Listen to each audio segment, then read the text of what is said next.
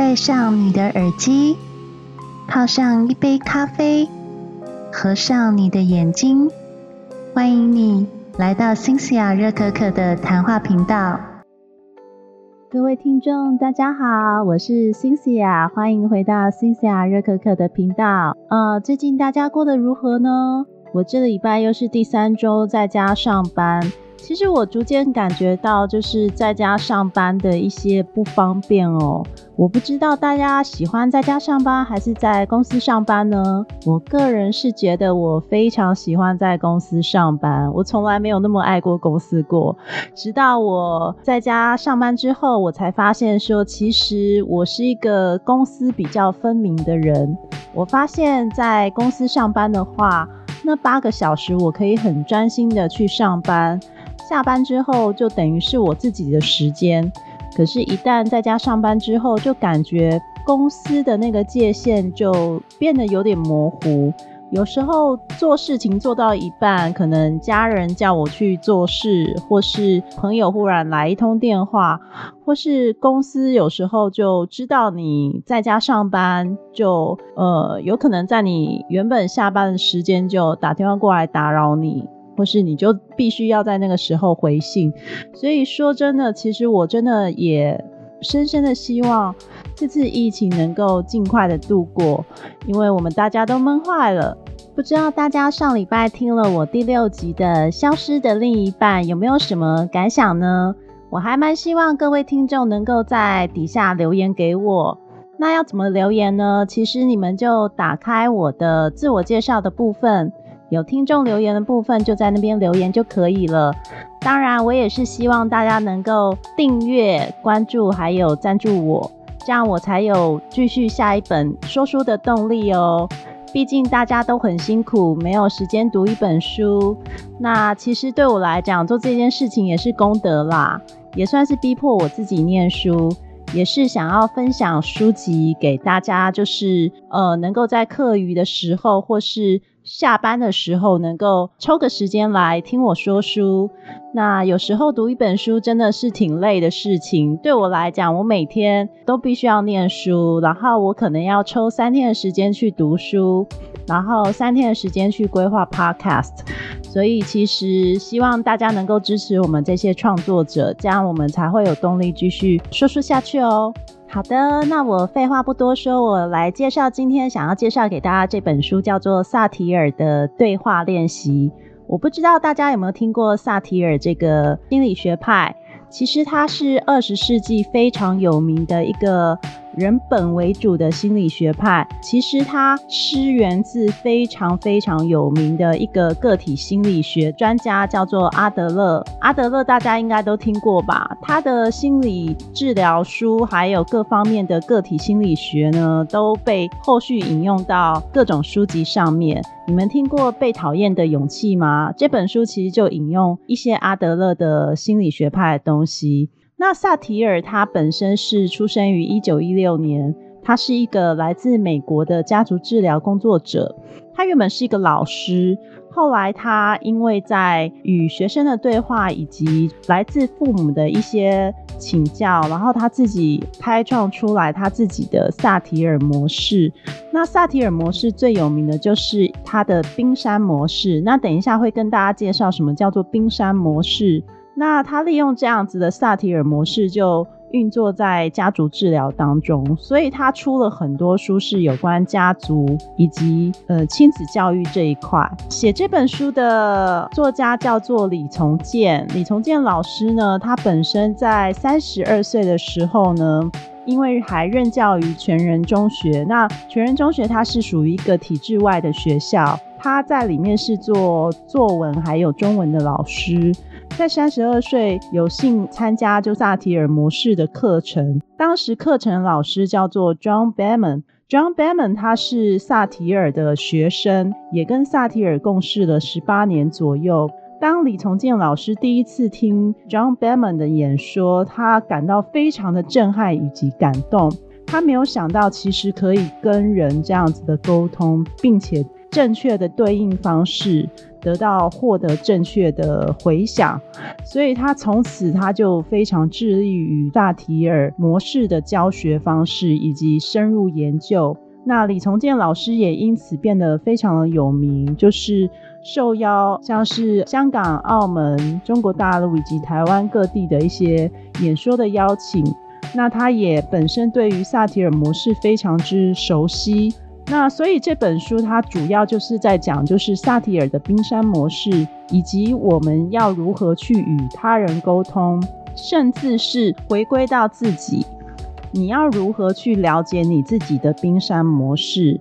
把冰山模式的沟通方式内化于你自己的行为以及情绪以及感受各方面，然后内化自己的冰山之后，去觉察自己的想法，进而去用这样子的方式去跟别人沟通。让这段沟通是达到双向沟通的方式，而不是只有单向沟通的方式。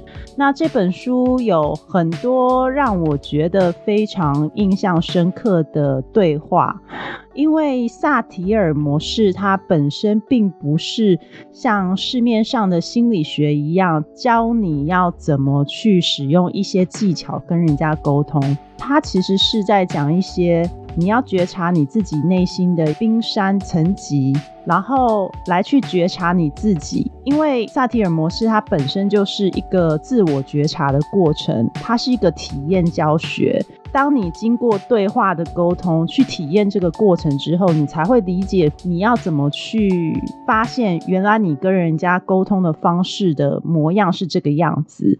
进而你去理解别人是要怎么去沟通。在聊冰山模式之前，我想跟大家讲一下书中分享的一个小故事，也是帮大家理解什么叫做冰山模式。这个故事是说，一个男人离开一个家里出去出差了，家里只留下他的老婆跟小孩，还有一只对家里忠心耿耿的老狗。有一次，男人出差回来了之后。发现老狗竟然躺卧在地上，满身都是血，嘴巴还咬着一块肉。回到卧室，竟然看到自己的小孩全身都是血的倒卧在床上。于是男人非常愤怒，认为这只狗应该是咬死了小主人，就操了手边一把斧头，就砍向那只狗，把那只狗砍死。结果没想到砍死那只狗的当下呢？竟然发现小主人从床上爬起来，哭着找爸爸。他这才发现老狗的身上的角竟然缺了一小块，而在院子的远方，竟然看到一头狼被老狗咬死。当你听到这个故事，你想到的是什么？我们生活上是不是时常发生这样的事情？你有时候表面上看到的事情，你以为是事实。但深入去了解这冰山底下的真相之后，你才会发现说，原来对方讲的事情、做的事情，跟你实际内心所猜测、所看到的却是完全不一样。这也就是冰山模式想要跟大家讲的：如何去探索别人的冰山，以及觉察你自己个人的冰山模式。其实我初看到这本书的时候，我觉得相当的有趣，因为的确我们生活当中时常会出现这样的误解，以及与他人沟通上面的误区。你有没有想过，有时候跟父母沟通的时候，父母讲的无心的一句话，你却把它解读为父母对你的不理解，而父母讲出来的那个当下，他也不理解为什么你不能接受他说的话。伴侣之间也有这样的状况，朋友之间也有这样的状况，因此冰山模式的探索相对来讲，在这个学派里面就相当的重要。那冰山模式其实是一个隐喻，他就说人好像一个冰山一样，能被人家看见的就是表面的冰山，像是行为啊、事件啊，或是这个人的故事。那一级水平面上的部分，水平面的那一条线呢，是人应对的模式，也就是人对于这世界的一个求生方式。可是人最大的一部分是藏在更深层次，那是人的内在。它的内在分为几个层次，分别是人的感受、感受的感受、观点、期待、渴望。以及自我。我们来说一下冰山之上的行为。当你看见一个人，那就是看到他的行为，听见那个人说的事件。还有他的一些内容，然后我们透过这个人行为来去推测他发生了什么事，他做了什么事。比方说，我们刚刚看到那个例子，狗满嘴是血，那那个男人理解到他的行为就是咬了他的孩子，那所以呢，这个男人就会做出所谓的结论性的行为，而不去推测那只狗为什么嘴巴会有血，会有肉。一般人是不会这样，一般人就立刻就是推测说，一定是狗出了问题。在萨提尔的冰山的水平面上，称之为应对姿态。人有几种应对姿态呢？主要分成是四种基本的应对姿态。第一种是指责，指责的这种应对姿态，就是为了求生存、保护自己的姿态。这个人他总是用否定、命令还有指责的方式来跟对方沟通。但是这个指责方式，他没有表达他自己内心真的感受。第二个是讨好形态，讨好的应对形态呢，就是他在跟人家沟通的时候，为了获得对方的同情，或是为了获得父母的爱。然后得到他人认同，他是用好或是答应或是唯唯诺诺的方式来沟通，但是其实仍旧没有表达他自己内心想要表达的真正感受。第三个是超理智的应对状态，超理智的应对状态就是这个人他为了得到被认同，他沟通的时候总是以理说教，或是跟你争辩，说理认为自己是对的。但是仍旧不是表达自己内心真正的想法。第四种是打岔的应对姿态，这种打岔的应对姿态就是这个人他为了面对他现在沟通的压力，他沟通的时候他不表达他自己，而是用不沟通来沟通。比方说，今天我跟你吵架了，对方却忽然开个玩笑，或是用打岔的方式啊分散你注意力的方式。让你不再继续生气下去，但是事实上问题还是没有解决。萨提尔本身他认为最棒、最健康的应对姿态就是一致性的应对姿态。一致性的姿态，它就是内在和谐、很宁静，外在专注放松。在跟人家应对的时候，他在乎他自己的想法、自己的感受，也在乎当时的环境状况。在乎对方的心情，沟通的时候懂得知道要怎么表达自己内心真正的想法。其实一致性最简单的理解就是内外一致。如果你心里当时有一个感觉、有一个想法，或是对这个人有期待，那就是对自己有负责任的表达。不过这看似好像很简单，看似好像就是我们过去在讲的同理心这个问题。不过你自己回想一下，当你跟人家有争执，或是你想要请对方做什么事情的时候，你是否真的能够一致性的表达你自己呢？刚刚讲到水平线上的应对姿态，那水平线下的第一个就是感受的部分。感受分为身体的感受以及心理的感受。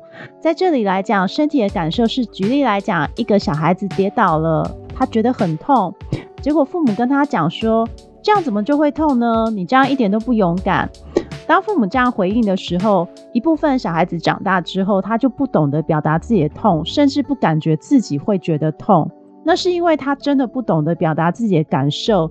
在儿时的记忆当中，父母给他的感觉就是：当我表达了痛的时候，旁边人都会否定我，因此他就把他的感受关起来了。第二个是心理的感受，其实最直接的心理感受就是各种情绪。可是，当你有了情绪之后，你愿意承认跟接受它吗？比方来说，你是不是常常看到父母对于自己生气的小孩子最常讲的一句话，是不是“闭嘴，不可以生气”？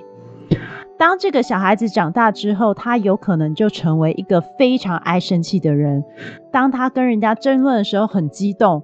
旁边人都会跟他讲说：“你不要那么生气。”他可能会更大声的说：“我没有生气，我只是说话比较大声。”事实上，他可能就不知道自己正在生气，而且他也不能承认他自己生气，因为他从小就被教导不可以生气，他可能连自己在生气的这种感受都不知道。曾经李从建老师有遇到一个小孩，跟他分享就是亲人过世的心情。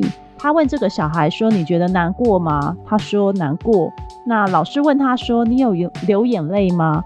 小女孩说：“没有。”他就好奇问了一下原因，结果这个小女孩竟然回答他说：“其实我觉得没有很难过，我只是觉得自己应该要难过。你要不要思考一下，你会对一个难过的人说什么？是不是常常跟他说不要再难过了？可是难过是否有应该呢？你 maybe 思考一下，你自己的情绪可能就有焦虑不安，或是烦躁兴奋。”问问你自己，你了解自己当下的感受，也愿意承认吗？在冰山之下，第二块是感受的感受。什么叫做感受的感受呢？举例来讲，你今天去参加你好友的丧礼，可是你在告别式上，你就收到一则简讯通知你说，我们家人中了大乐透。那明明在丧礼的时候，你应该表现出很难过。可是你收到简讯当下，其实是非常兴奋的。当你意识到说你自己正在参加丧礼，怎么可以感到兴奋呢？所以就对于这个兴奋的感觉，产生了一种愧疚感。所以兴奋是一个感受，可是愧疚感是感受的感受。所以人们有时候就在生气之后，就衍生出一些愧疚啊、沮丧啊、羞愧啊，这就是感受的感受。再来是。观点，冰山之下的第三层。观点就是指你的想法、信念，或是你的家庭教条。比方说，你觉得哪一个党派比较好？你觉得反同志好还是挺中同志好？挺死刑好还是反死刑好？每个人都有自己的观点。那这些观点是怎么来的呢？这些观点适合你吗？真的是我自己愿意坚持吗？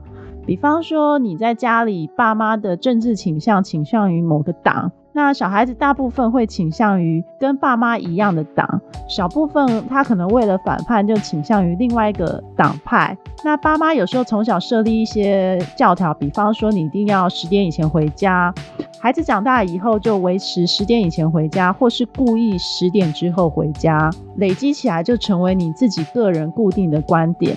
就像你讨厌一个人，他可能是因为外貌、表情、行为刚好是跟你的观点不一样，所以当你自己愿意探索你自己观点的时候，你就可以知道你自己观点是怎么来的，然后进一步你能够澄清自己的观点是否要保留你自己的这些观点，因为这些观点除了自己对于他人，还有他人对于自己观点的影响。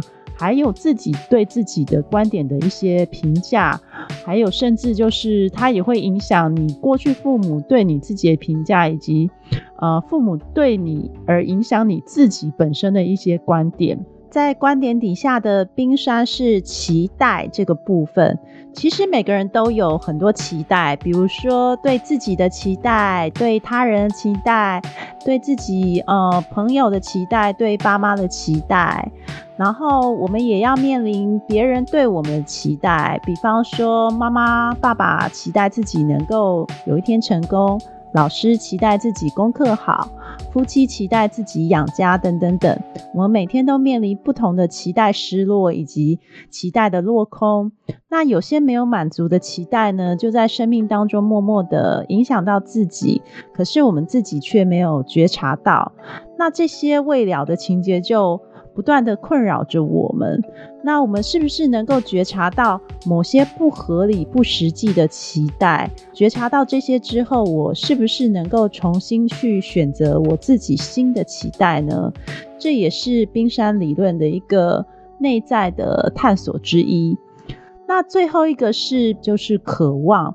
渴望其实是全人类共有的一个部分，就像是水啊、空气啊、氧气啊这些对于生物的意义，渴望是对人类生长的一个基本条件。那人类的渴望可能是什么呢？像是我希望我被爱，我被接纳，我希望我是一个有价值的人，我是自由的。当人触及这些渴望，然后感受到自己被爱、被接纳、有价值、有意义。就会有一种深刻的感觉。一个人他如果能够成长，他其实需要爱、接纳、意义、价值，还有自由。这些就像是一个种子发芽的元素。如果我们没有这些元素的话，其实我们就会在成长当中出现很多的缺憾。当我们拥有这些元素的时候，其实我们不见得能够体验到我们自己是被爱、被需要的。简单来讲，你必须要在你的人生当中有感觉到说，体验到这些东西。如果你体验不到自己是有价值、自己是被爱的话，你可能就没有办法接纳你自己。在冰山的最后一层就是自我，萨提尔他称之生命力。那也有人称之是灵性或是灵魂。在本书当中呢，John Beman 他解释说，自我其实不是表象的行为成就，不是你赚了多少钱或是你有什么样的成就，而是最底层的力量。那人们在自我这个层次感觉到自己的完整。他解释人的一致性呢，其实有三大层次。第一大层次就是接触自己的感受，承认自己的感受，还有管理自己的感受。其实对一些像是呃应对模式是超理智的人来讲，这个就很困难，因为对超理智的人来讲，感受上的一致是一个很大的任务。是一致性的第二个层次，就是要与自我一致。你不可以停留，就是与感受一致，你可能要与自我和谐一致，你会更发挥功能，更满足，更感觉自己是整体的。第三个层次就是与你的自我，也就是灵性结合。这三个层次完成之后呢，你就能够达到一个一致性的重要，然后也能达到一种生成力量的连接。听起来真的很像。一个宗教连接，对不对？但其实我觉得看完这本书的感受是，当你了解萨提尔模式是一个像是探索自我冰山的过程的时候，你理解你自己的感受，理解你的感受感受，理解你的一些渴望，理解你的自我。当你自我理解以后，你才会相对应的去思考。用一个好奇的姿态，萨提尔在里面非常强调你要好奇的去提问任何的问题，而不是用应该的方式去提问对方。你用好奇的姿态去询问对方问题的时候，你才会真正的有机会去探索别人冰山的水面下的真正的内在思考以及行为，进而达到沟通成功的这个效果。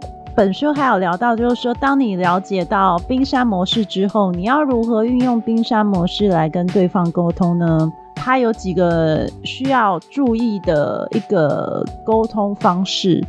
其实我现在讲的都不是技巧，而是就是李重建老师他在跟孩童运作他的教学过程当中，他所理解到的一些萨提尔模式的一个做法。让孩子能够自在的与你沟通。第一个，你跟对方讲话的时候，你要先觉察一下你自己的姿态。呃，觉察姿态的部分是包含你觉察你自己的肩颈是放松的，双手自然下垂，眼神专注的、宁静的看着对方，但不是瞪着他哦。那眼神尽量跟小朋友或是对方是平行的，肢体是和谐而专注，双手自然下垂。第二个是你要自我觉察你自己的语态。第一个，你的语气有没有是有意识的深刻？第二个是速度上面是不是能够放缓？第三个是语言描述上面是有意识的停顿。然后第四个是时时提醒自己深呼吸。第五个是专注的说话。在深呼吸的部分，我可以很有体会。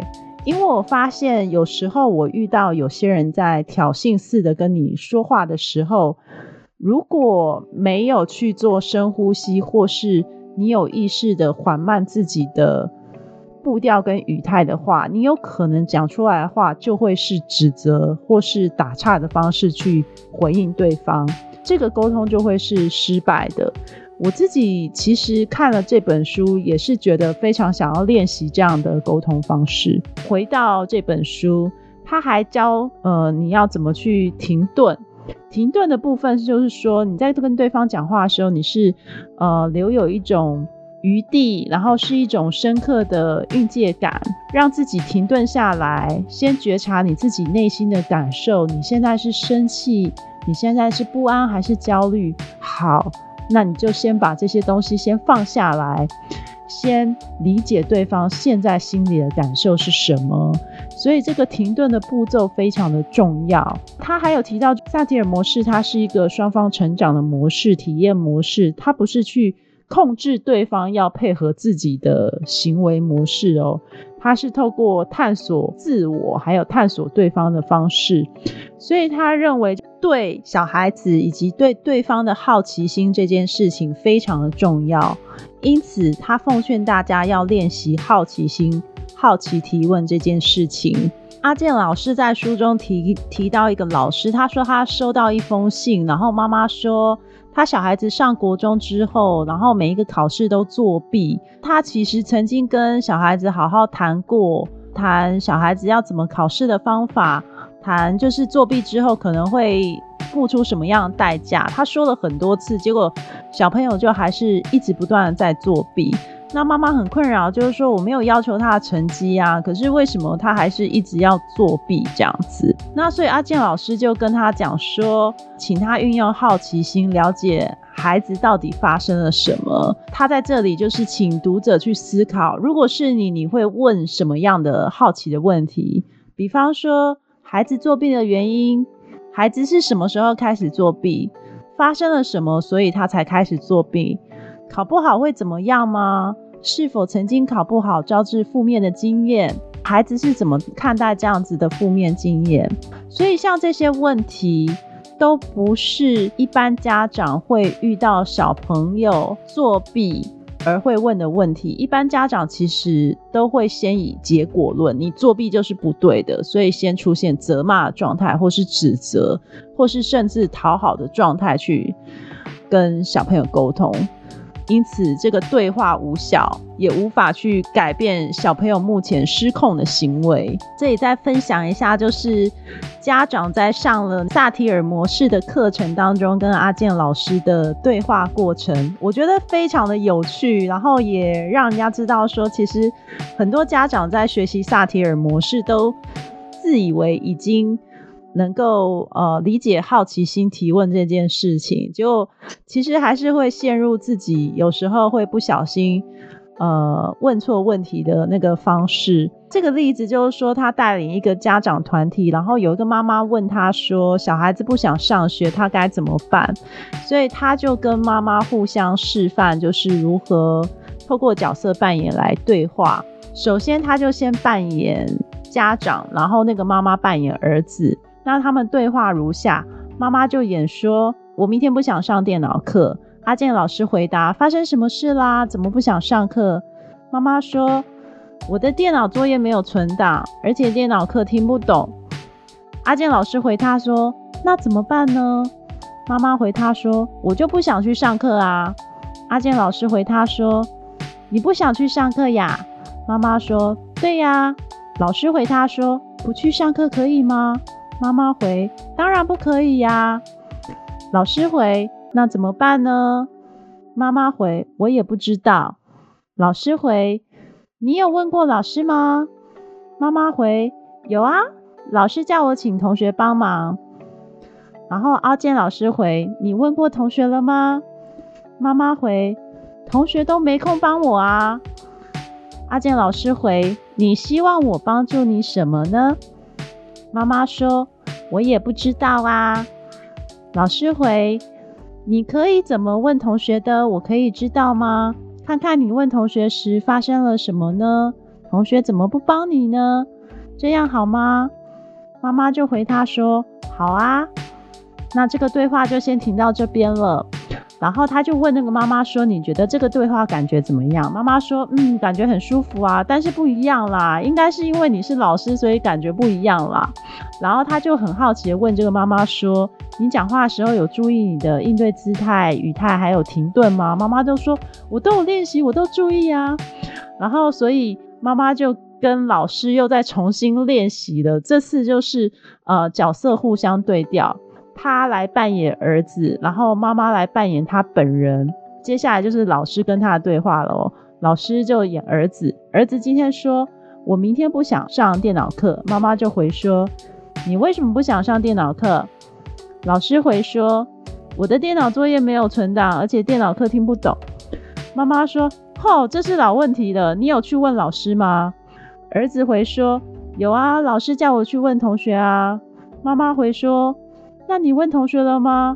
儿子回说：“问了啊，同学都很忙啊，没有空跟我说啊。”妈妈就回说：“你有每个同学都问了吗？我不相信每你每一个同学都问了。”结果没想到现场妈妈听到这段对话就全部都笑出来了，因为你自己再回播一下我刚刚讲阿健老师跟老师妈妈的对话，以及妈妈自己本身去讲他跟他儿子的对话。这差别在哪里？差别就在于，就是说，妈妈就问他说：“你有每个同学都问吗？”我不相信你这句话。其实他大家在练习，就是好奇的时候，就很容易踏入一个误区，就是说我忽略要关心人。比方说，这个人是我的儿子、我的朋友、我的伴侣，我就一直想要去解决这个问题，我想要帮他解决这个问题。可事实上，其实。我们并不需要去帮他解决问题，不需要去关心，呃，说他有没有解决这个问题，而是要去好奇说对方为什么会发生这个问题，然后要引导他，慢慢让他知道冰山下的感受是什么，才能找出真正。他为什么会作弊？他为什么不去上课的真正的问题哦？那我觉得这本书其实里面引用了很多的，就是阿健老师跟课程上遇到的父母啊、孩子啊，还有就是呃学堂老师以及观课老师的一些对话练习。因为很多老师在教导小朋友的时候，也有发生过很多沟通不良的问题，因此来跟李从建老师求教。其实中间看了很多的对话过程，都让我觉得很神奇。基本上你要练习到，就是能够如此的引导对方说出自己的内心真心话，我觉得不是一件很简单的事情啦。说真的，我自己其实也是一个不太会讲话的人，我甚至就是当时跟我朋友说。我会想要录 podcast，是因为我可以不用面对人群去讲书，我只要对着电脑荧幕讲书就好，我不用看见他们表情，因为我很怕我看见表情之后，我可能讲出来的话就不会是这么的顺了，甚至我连就是对着荧幕讲话，我都会觉得卡卡的。所以其实，呃，我觉得要如何彻底的执行萨提尔模式，然后以原本的方式去。由自我觉察到觉察别人的冰山这件事情，基本上我觉得真的是需要很多的练习。那我对于这本书的评价非常的好，我觉得是非常适合，就是呃，尤其是父母在教养小孩子的时候看的一本书，因为这本书可以让你解决。为什么你跟你小孩子时常会有沟通不良的问题？那当然就是李从建老师在网络上也有很多他的课程，还有他自己本身也有一些隐藏性的作文课啦。我是在网络上看到，那他其实是一个非常热心的老师，他甚至就是为了倡导萨提尔模式，他曾经开放完全不收费的。让所有老师过来观课，而且这时间长达十年之久。因为他认为他自己并不是一个制度体制下的心理咨商师，或是一个专业的老师，所以他认为他并不应该收费。我非常佩服像这样子的实践于生活的教育家，所以我相当鼓励大家去买这本书来看看，然后。让你去理解什么叫做萨提尔的对话模式。其实坊间也很多有关萨提尔的什么亲子沟通啊什么的，如果大家有兴趣，都可以买来看一下。好。